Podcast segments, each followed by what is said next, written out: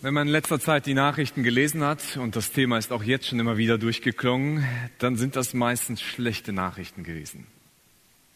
Also aktuell gucken wir irgendwo in die Nachrichten und man sucht irgendwo einen Hoffnungsschimmer, aber es wird eigentlich nicht besser, sondern es wird immer schlechter. Und ich habe das Gefühl, dass das Wort Corona schon irgendwie mein zweiter Vorname geworden ist. Ich höre es an jeder Ecke und überall und es ist Thema. Jeder spricht davon. Ich hatte überlegt, diesen äh, Gedanken einzuleiten mit den Worten, Corona ist in aller Munde. Aber dann habe ich gemerkt, dass das sehr zweideutig ist, ähm, dass es in aller Munde ist. Ich hoffe nicht in aller Munde, aber zumindest überall in den Nachrichten. Kein Thema beherrscht den Alltag aktuell so sehr wie dieses Thema. Und in meinen 38 Jahren habe ich schon manch eine Krise erlebt. Ich habe erlebt den Terroranschlag auf das World Trade Center, zumindest in den Nachrichten den Tsunami in Südostasien, die Bankenkrise, die globale Wirtschaftskrise, die Griechenland- und die Euro-Schuldenkrise, das große Erdbeben in Haiti, die Nuklearkatastrophe in Fukushima und vor einigen Jahren die große Flüchtlingskrise auch in Deutschland. Aber gefühlt war keine dieser Nachrichten so nah dran wie aktuell. Irgendwie merkte man alles, aber es war doch ein Stück weit weg. Und jetzt ist es so nah dran. Zum ersten Mal in der Geschichte in Siegburg, auch in meiner Geschichte, dass wir Gottesdienste nur noch online streamen und ihr von zu Hause dabei seid. Aber in all diesen schlechten Nachrichten, die gerade kursieren, die durch die Welt geht, möchte ich über die gute Nachricht reden. Ich möchte die gute Nachricht euch erzählen und das Geniale ist, sie stand in dem Text schon drin, bevor wir wussten, dass wir über, äh, über diesen Sonntag eigentlich nur einen Livestream machen werden. Aber bevor ich eigentlich zu dieser guten Nachricht komme, muss ich nochmal zu einer viel größeren Krise kommen. Der Krise, die diese Welt wie keine andere veränderte. Der Mutter aller Krisen.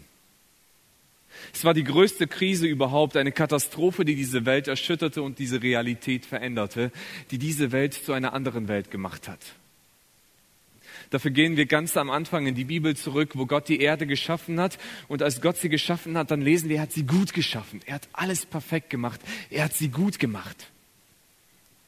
Aber durch die Sünde, für die sich der Mensch entschieden hat, wo er sich gegen Gott und für seine Autonomie entschieden hat, wo er unabhängig von Gott sein wollte, brach diese Welt zusammen. Denn Gott sagte dem Menschen, wenn du dich gegen mich entscheidest, dann entscheidest du dich für den Tod. Diese Entscheidung des Menschen löst eine Kettenreaktion der Zerstörung aus. Denn die Folge auf diese Entscheidung war der Tod. Und jetzt herrscht der Tod mit all seinen Folgen in dieser Welt. Wir leben nun in einer Realität, wo der Mensch, der anfangs nicht sterben musste, jetzt nun dem Tod und dem Verfall ausgesetzt ist. Und hier kommt die gute Nachricht. Die gute Nachricht ist, Gott liebt uns Menschen immer noch. Obwohl sich der Mensch gegen Gott entschieden hat, lesen wir in der Bibel und auch gerade im Römerbrief, trotz unseres Versagens sagt Gott, ich liebe den Menschen immer noch. In Römer 5, Vers 8 lesen wir, Gott hingegen beweist uns seine Liebe dadurch, dass Christus für uns starb, als wir noch Sünder waren. Gott sagt, ich liebe den Menschen. Ich liebe den Menschen mit all seinen Fehlern. Ich liebe ihn, wo er drin steckt. Aber Gott sagt auch, ich liebe ihn zu sehr, als dass ich ihn da drin lassen möchte. Denn es gibt ein Problem, dass der Mensch und Gott nicht zusammenkommen können, wenn der Mensch in seiner Sünde lebt. Ich möchte über den Text aus dem Römerbrief predigen. André hat es schon gesagt, Kapitel 1, Verse 1 bis 17. Die Predigt habe ich Manifest des Lebens genannt. Ein Manifest ist eine öffentliche Erklärung von Zielen und Absichten. Und Paulus fängt diesen Römerbrief an mit so einem Manifest, einer Erklärung Gottes Absicht zur guten Nachricht. Er, er schreibt rein und erklärt, was sind die Ziele Gottes für den Menschen? Was hat sich Gott gedacht? Gott hat sich das Leben für den Menschen gedacht. Wir werden nicht den ganzen Text betrachten, sondern nur einige Verse. Ich möchte mit euch die Verse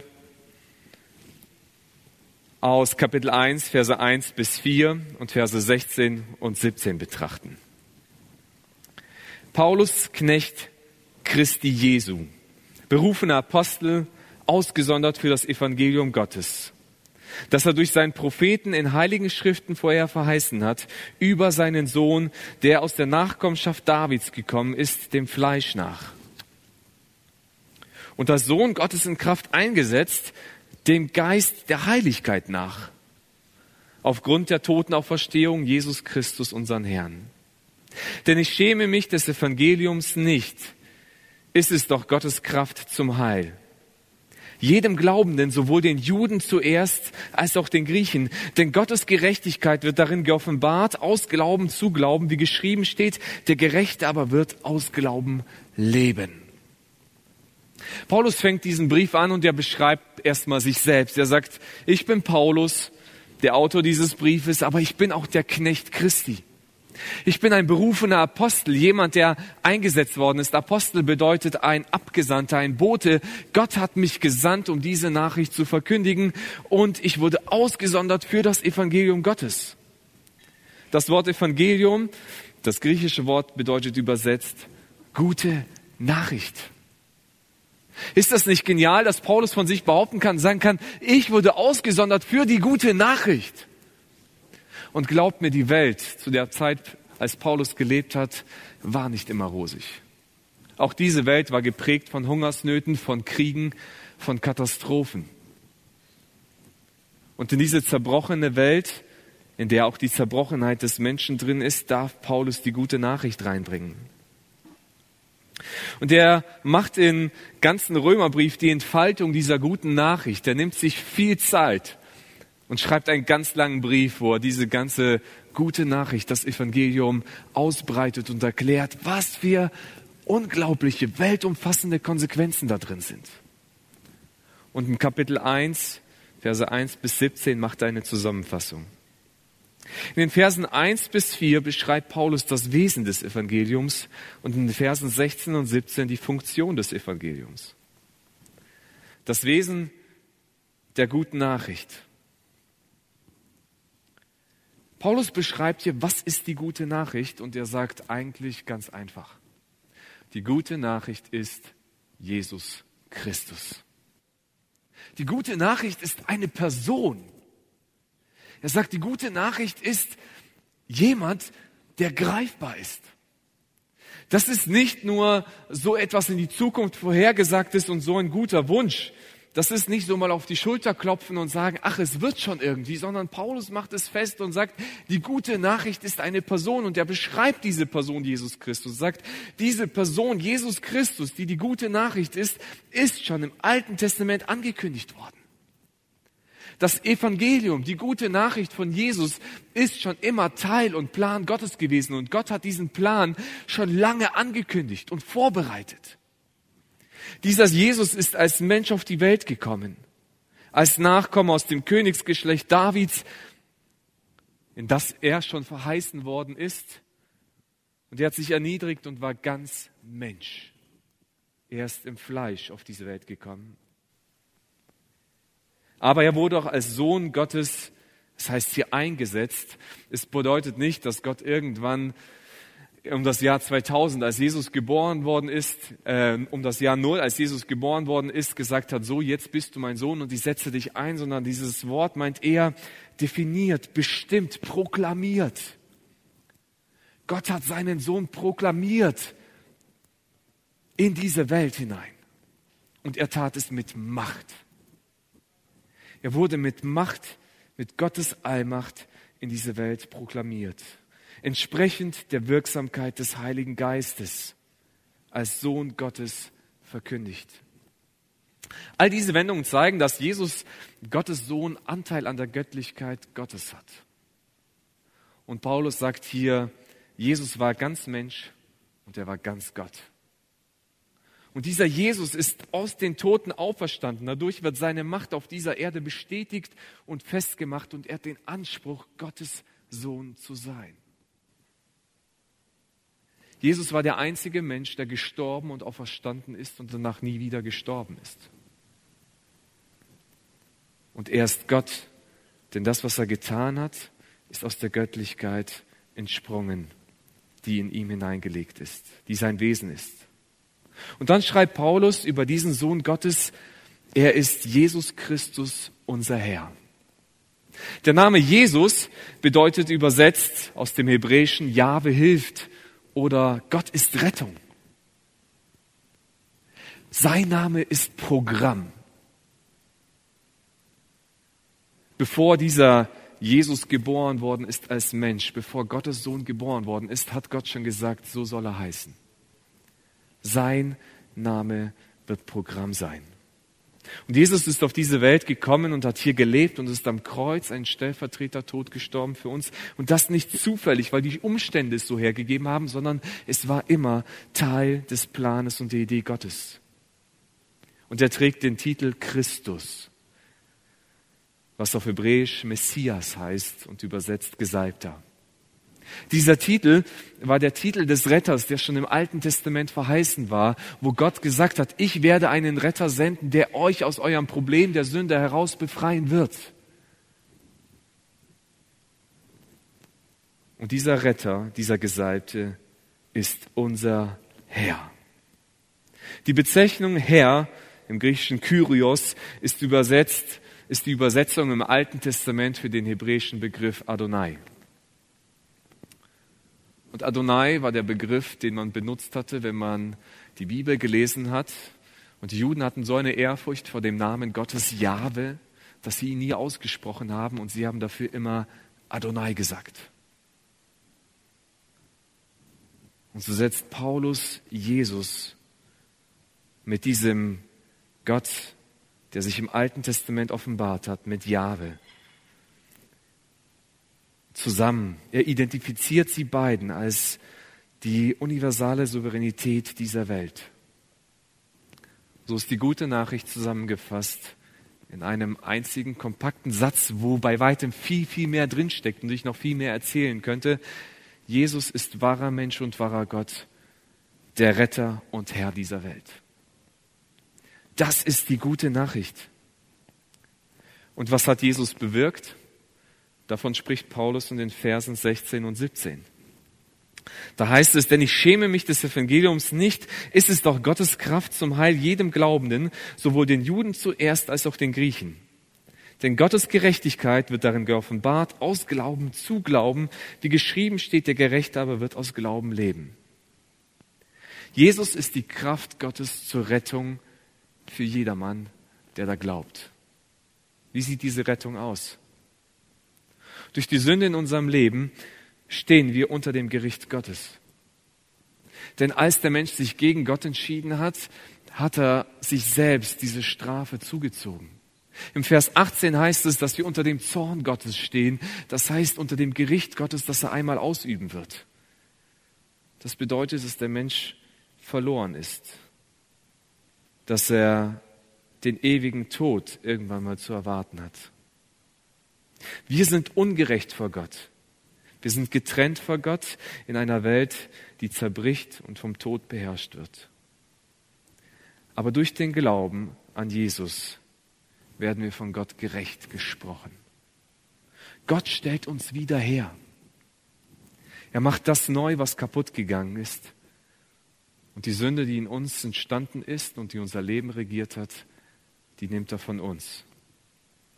Er bewirkt in uns, dass wir leben. Dass wir in eine Sphäre des Lebens hineinkommen und dass dieses Leben jetzt auf einmal uns ganz durchdringt und uns in, neuer, in eine neue Realität hineinnimmt.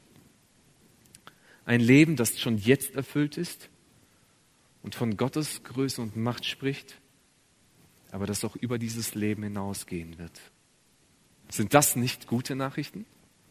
Sind das nicht geniale Nachrichten? Nick Benoit, ein kreativer Mensch, der viele christliche Inhalte oft in Theaterstücken darstellt, hat diese Geschichte der Rettungsaktion Gottes auf eine ganz kreative Weise mal dargestellt. Und ich möchte mit euch ein Video anschauen, das diese Geschichte Gottes zeigt.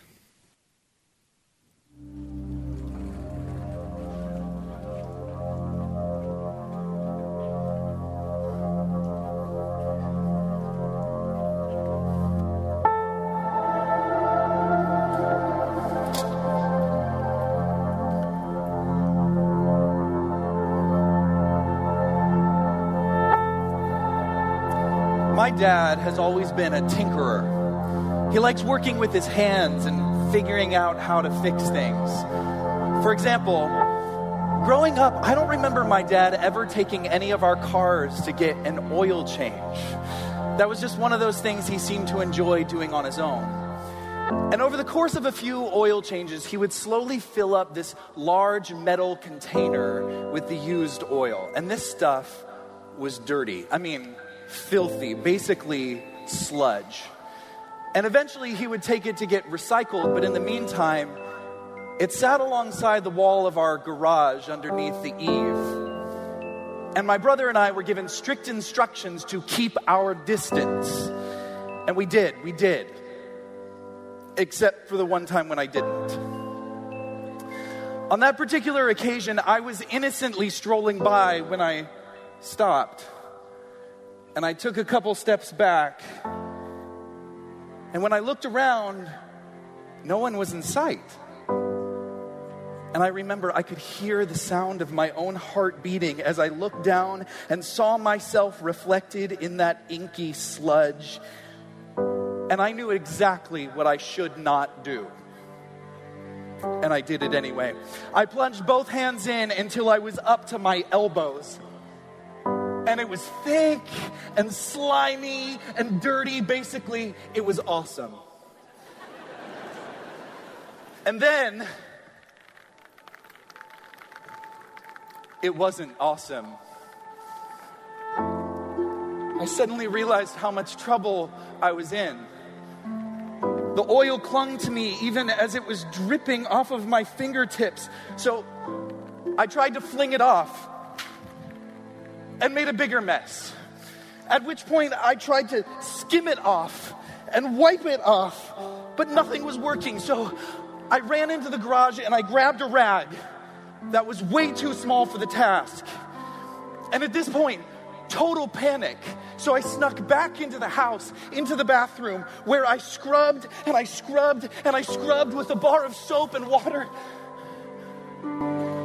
But the only thing that I managed to do was smear the oil all over myself. And all over the white porcelain sink and all over the bathroom tile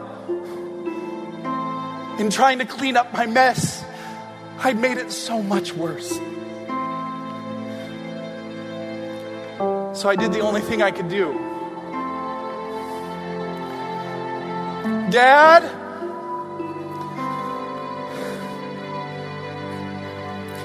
I could hear his footsteps coming from the living room. And then in the hallway, and as he opened the bathroom door, I burst into tears. Without a word, he took one of my oil smeared hands and he guided me to the kitchen. And from underneath the sink, he pulled out this bottle of an orange scented, sandy kind of soap that he squeezed into my hands. And then he stood there with me and helped me wash away the mess that I'd made. I watched as it disappeared down the drain.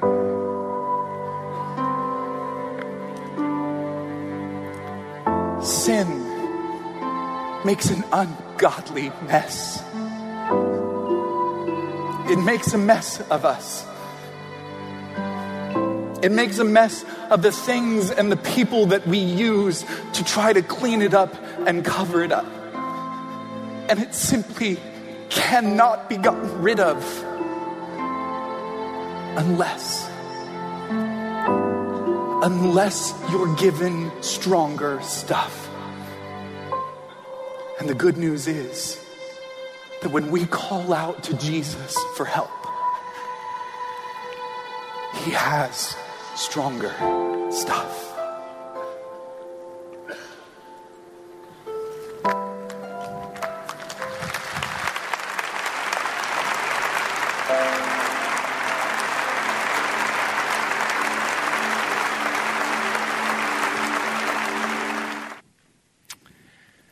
So wie Nick am Anfang ganz weiß dastand.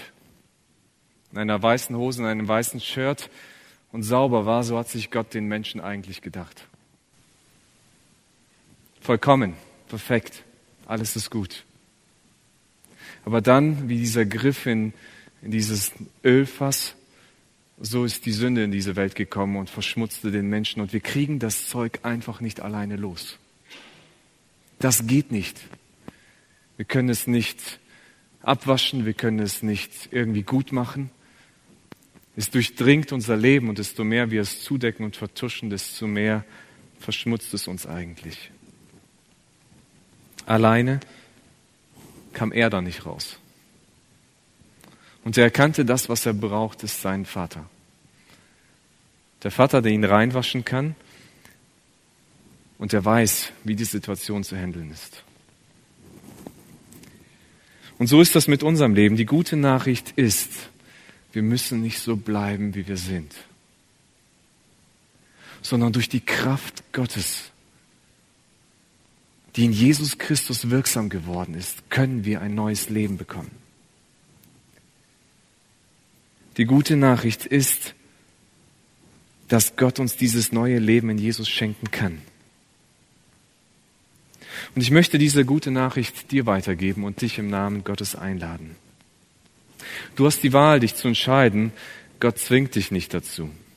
Vielleicht ist aber heute der Tag, an dem du dich ganz bewusst für dieses Leben mit Jesus entscheiden möchtest, in dem du die Einladung Gottes annehmen möchtest. In den letzten Tagen sind mir so zwei Sorten von Menschen immer wieder begegnet. Ich bin so den einen Menschen begegnet, die relativ entspannt dieser ganzen Situation um uns herum begegnen, die äh, sich jetzt keine Angst machen, was morgen, was übermorgen passieren wird und die einfach irgendwo eine Gelassenheit ausstrahlen und das sind Menschen, die irgendwo wissen, Gott hat alles im Griff. Die eine Entscheidung für Gott getroffen haben und mit Gott zusammen dieses Leben gestalten und äh, sie wissen, mein Leben ist sicher. Und selbst wenn ich sterben sollte, hat mir Gott dieses ewige Leben vorhergesagt. Aber dann habe ich auch immer wieder Begegnungen mit Menschen gehabt, die sehr viel Angst und Unsicherheit hatten. Oft die Angst, die verbunden ist mit dem eigenen Wohl und dem Leben, das sie haben. Und gerade wenn man Jesus nicht im eigenen Leben hat, da ist die Frage, wie kommt, wie komme ich mit dem Ganzen zurecht?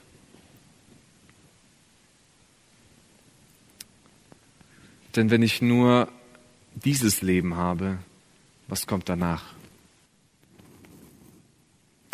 Ich möchte nicht auf der Welle der Schwarzseher von Corona rumreiten.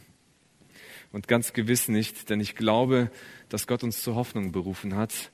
Aber egal mit oder ohne Corona, jeder Mensch wird irgendwo ein Ende seines Lebens auf dieser Erde erleben.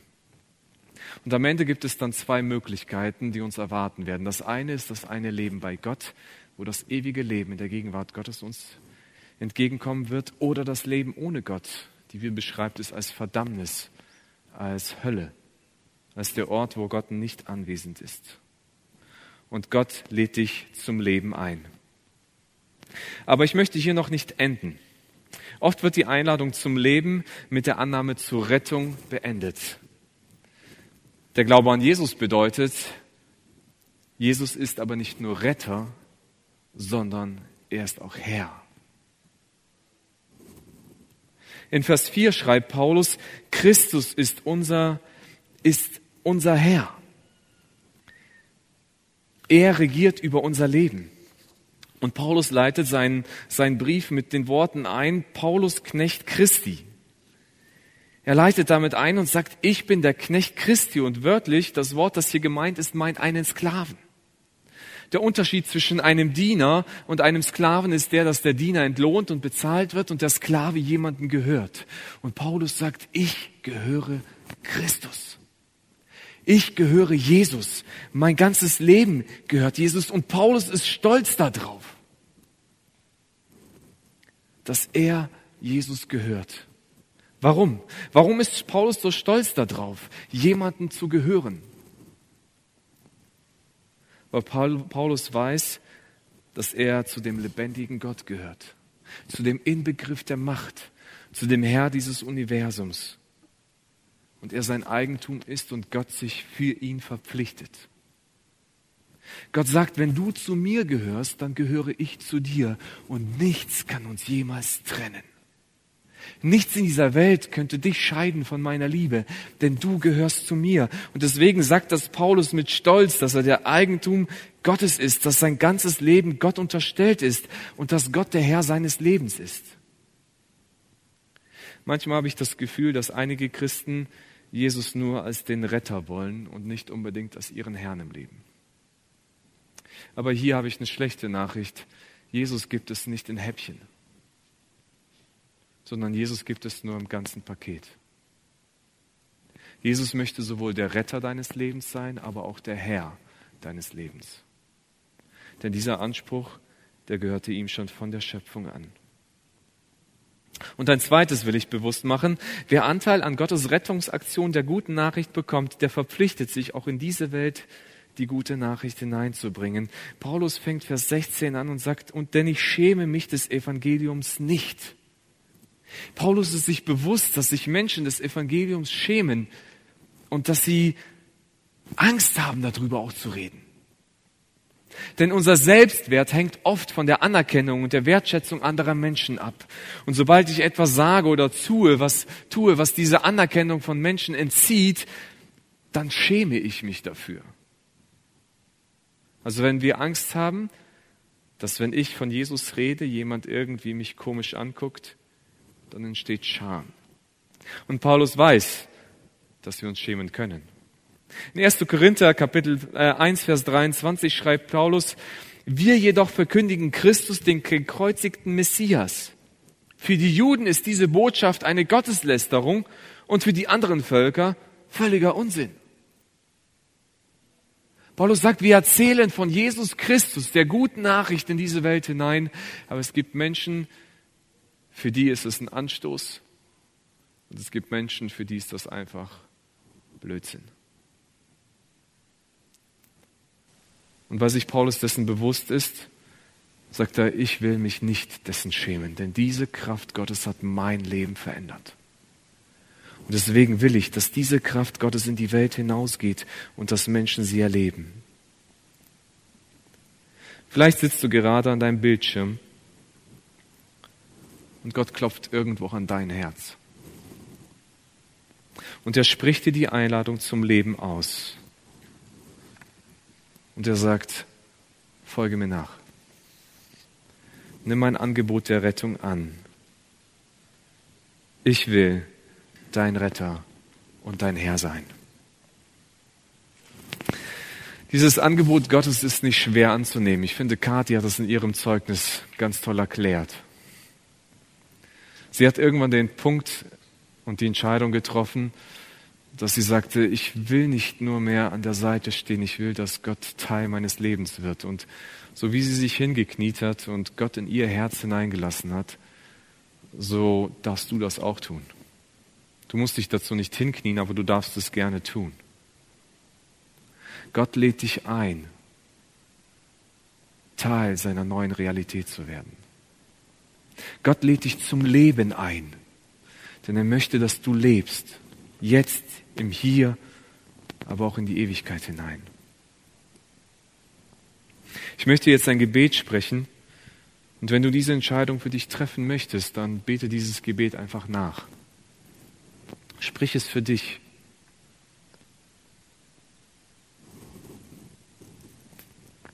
Jesus, ich glaube, dass du Gottes Sohn bist dass du mich liebst und deswegen für mich am Kreuz gestorben bist. Und so den Preis für meine Schuld bezahlt hast. Jesus, ich bekenne, dass ich ein Sünder bin und ich bitte dich, vergib mir all meine Sünden. Jesus, ich möchte deine Einladung für ein neues Leben annehmen. und dich als Retter und Herrn in mein Leben reinlassen. Ich danke dir, dass du deinen Heiligen Geist in mir einziehen lässt. Vater im Himmel, ich danke dir für das neue Leben, das du mir gegeben hast. Amen. Diese Entscheidung, die du vielleicht getroffen hast, und ich wünsche es mir, dass du sie getroffen hast für dich, ist der Anfang einer Reise, ist der Anfang eines Weges, mit Gott das Leben zusammen zu gestalten. Und ich möchte dich dazu einladen, diesen Weg mit Gott zusammen zu gehen, mit anderen Christen zusammen, mit anderen Menschen, die diese Entscheidung getroffen haben.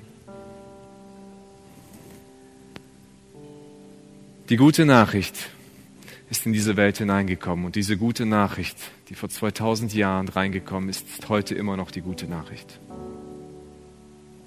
So will ich uns, die wir diese gute Nachricht in unserem Leben schon, schon, schon angenommen haben, ermutigen, dass wir Jesus den, nicht nur den Rettern, sondern auch den Herrn unseres, unseres Lebens sein lassen. Und vielleicht hast du schon vor langer Zeit diese Entscheidung für dein Leben getroffen, mit Jesus zusammen zu leben, aber da gibt's irgendetwas in deinem Leben, wo du gesagt hast, da möchte ich selbst der Herr drüber sein. Ich lade dich ein, gib es Jesus ab. Sei ganz sein. Sei ganz sein. Denn er wird es gut machen. Er meint es gut mit dir und selbst in den größten Krisen dieser Welt hat Jesus gesagt, ich werde mit dir gehen. Es wird nicht alles perfekt laufen in deinem Leben und Gott wird dich nicht vor allem beschützen, aber er hat gesagt, ich werde mit dir gehen. Und lasst uns Zeugen dieser guten Nachricht in dieser Welt sein. Denn wir dürfen der Leuchtturm Gottes in den dunkelsten Stunden der Welt sein. Weil Gott in uns leuchtet und seine Größe so in dieser Welt offenbar und sichtbar wird. Amen.